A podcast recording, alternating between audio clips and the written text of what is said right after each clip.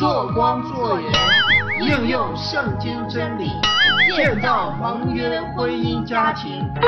大家好，我是光，我是盐，我是主编，我是主播，我是打酱油的欢迎大家来到光和盐盟约婚姻直播室。你好，我是孙岩。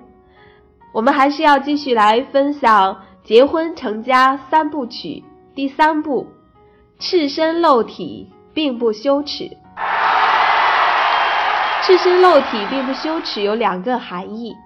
首先，它是指两个人之间的透明度极高，不能有任何的隐藏。夫妻关系应该是什么样的呢？应该是非常透明的。借用中国的成语“两小无猜”来说，就是夫妻应该像两个小孩子一样，彼此之间没有任何的猜忌，而不是像一般人所说，婚姻中两个人要各有所保留，各有自己的隐私。已经成为一体的两个人可以有自己的隐私吗？当然，为了关爱和保护对方而不得。不对对方这个保密的事情，不能算作为隐私。但是只有上帝可以鉴察我们的动机，判断我们到底是为了爱还是为了欺骗。除此以外，我们应该坚决的说，no，不可以，因为必须隐藏的事情一定是不好的事情。有隐私。就一定会带来彼此的猜忌，有猜疑就会没有安全感，没有信任，没有信任就没有爱，没有爱怎么会能够有正常的婚姻关系呢？所以隐藏带来猜疑。关于这一点呢，我曾经听一位小学校长讲过这样的一个故事。有一次，一个小学班级正要上课，校长呢递给了老师一个信封。老师自己看完里面的东西以后呢，就随手将这个信封放在了讲台上，然后开始讲课。结果呢，整整一节课，全班的三十个学生的眼睛始终没有离开这个信封。校长讲这个例子。是想说明这个老师缺乏教学经验，他应该在上课之前打开信封，让学生们知道里面的内容是一封家信、一笔奖金、一张照片，还是考试题目。学生知道了里面的内容以后呢，就会专心的听老师讲课，不再胡乱的猜疑。夫妻各自有哪些人际关系？这些事呢，两个人必须要完全的公开。如果我们向自己的配偶有意的去隐瞒这些关系，尤其是异性的关系，对方呢就会像故事中的这些小孩子一样，将自己的目光始终盯在这个焦点上。比如说，丈夫常常看到妻子和一个男人通电话，而妻子呢却。从来没有向丈夫做出任何的解释。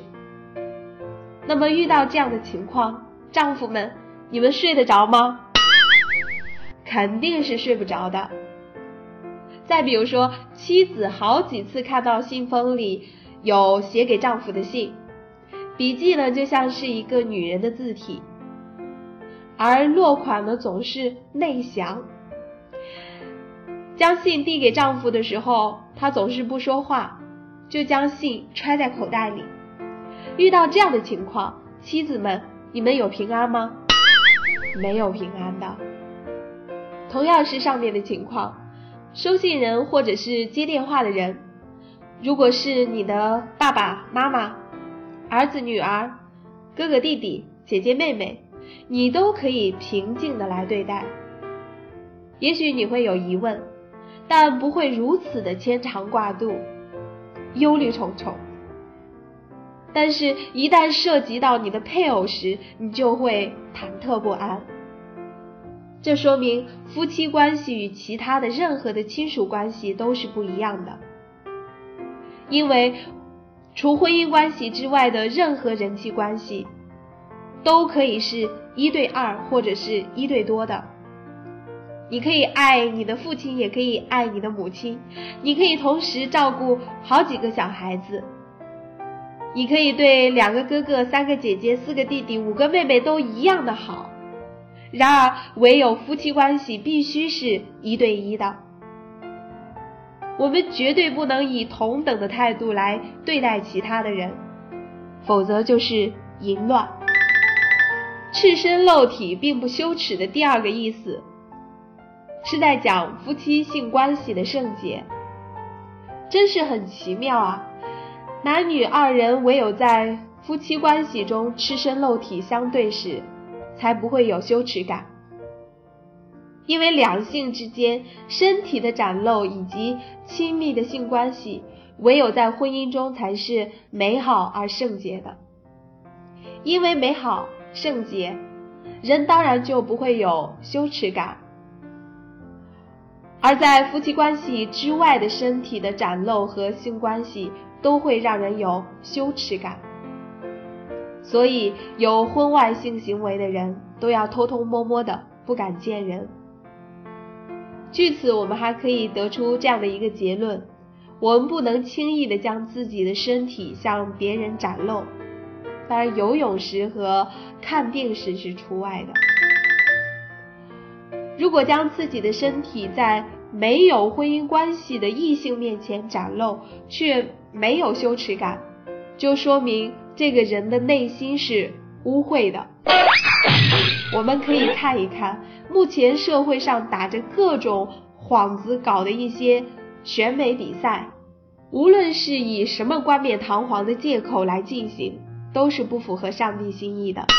这些东西会给观看者带来诱惑和不圣洁的想法，所以我们理应回避。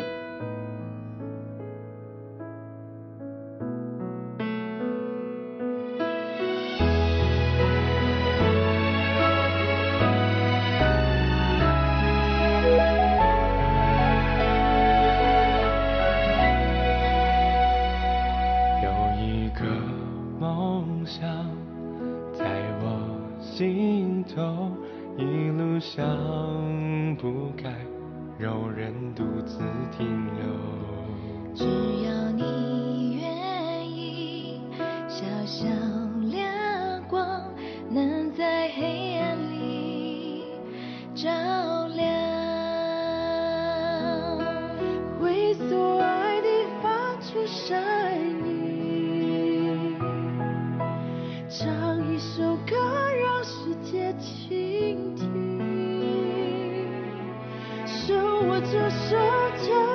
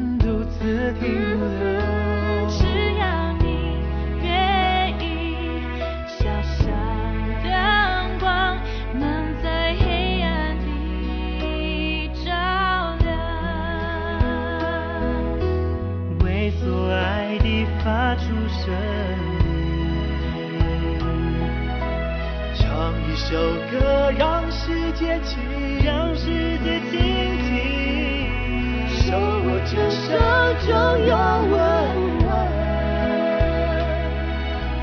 我的精彩都是因为爱。为爱而生，为爱而活，为爱去付出，拥抱。